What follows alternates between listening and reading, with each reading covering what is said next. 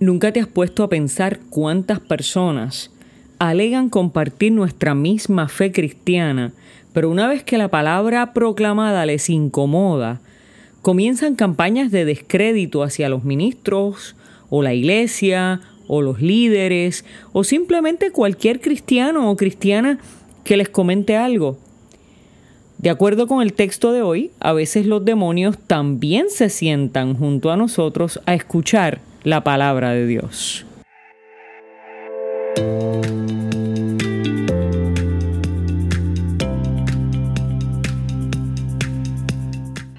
Cuando llegó el sábado, Jesús fue a la sinagoga y comenzó a enseñar.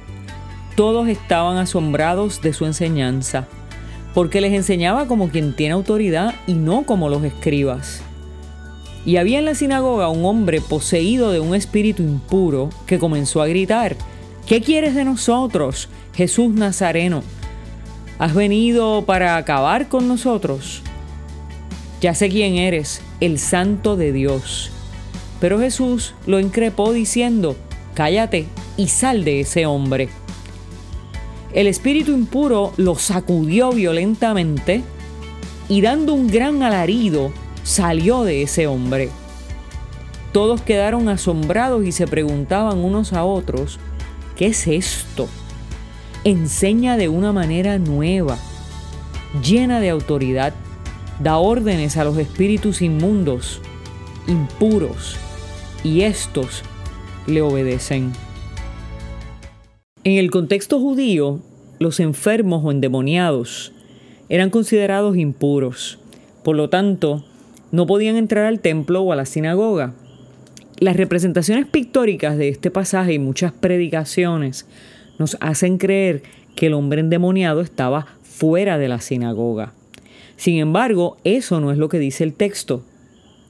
El texto dice, había en la sinagoga un hombre poseído.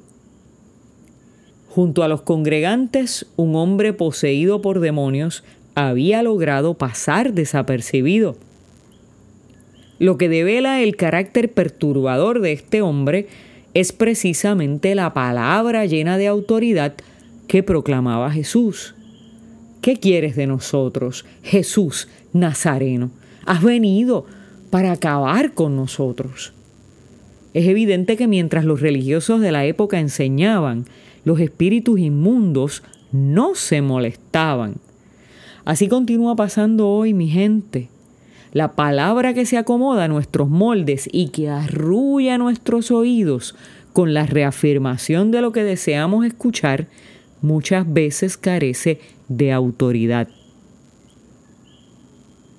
La buena noticia de Jesús es aquella que incomoda y pone al descubierto los agentes de maldad que viven en medio nuestro para destruirte y destruir el proyecto de Dios la palabra de Dios que es Jesús mismo.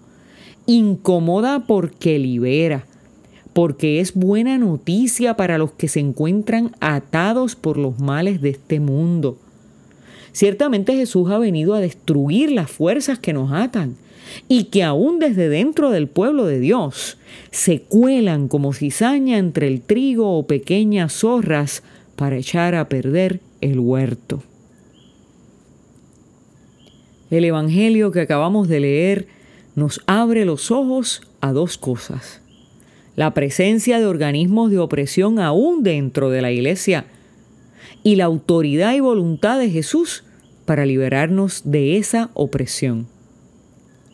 Pero a su vez nos reta a predicar con autoridad, aunque para eso sea necesario incomodar los demonios que se sientan en medio nuestro y nos atormentan.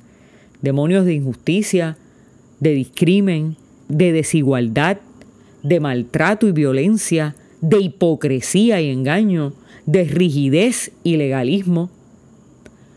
Estos demonios se estremecen con violencia cuando se confrontan con la palabra de autoridad que les ordena callar. Por eso es importante que hagamos estremecer los instrumentos de opresión social, gubernamental y religiosa con la palabra que libera.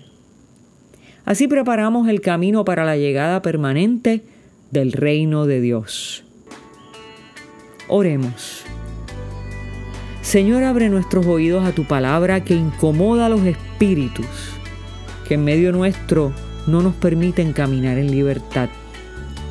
Permítenos escuchar y gozar de esa buena noticia que sane nuestras heridas, que cure nuestra enfermedad, que nos conduzca a una vida plena.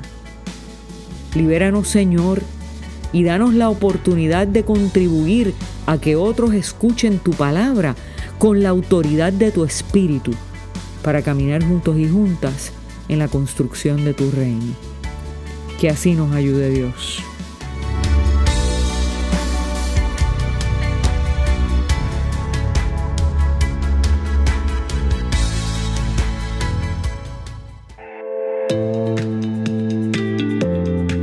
Hola, te habla Ibeliz Valentín. Gracias por escucharnos. Si este mensaje ha sido de bendición a tu vida, compártelo en las redes sociales. También puedes suscribirte a través de Apple Podcast o de Spotify Podcast. Que Dios te bendiga y hasta la próxima.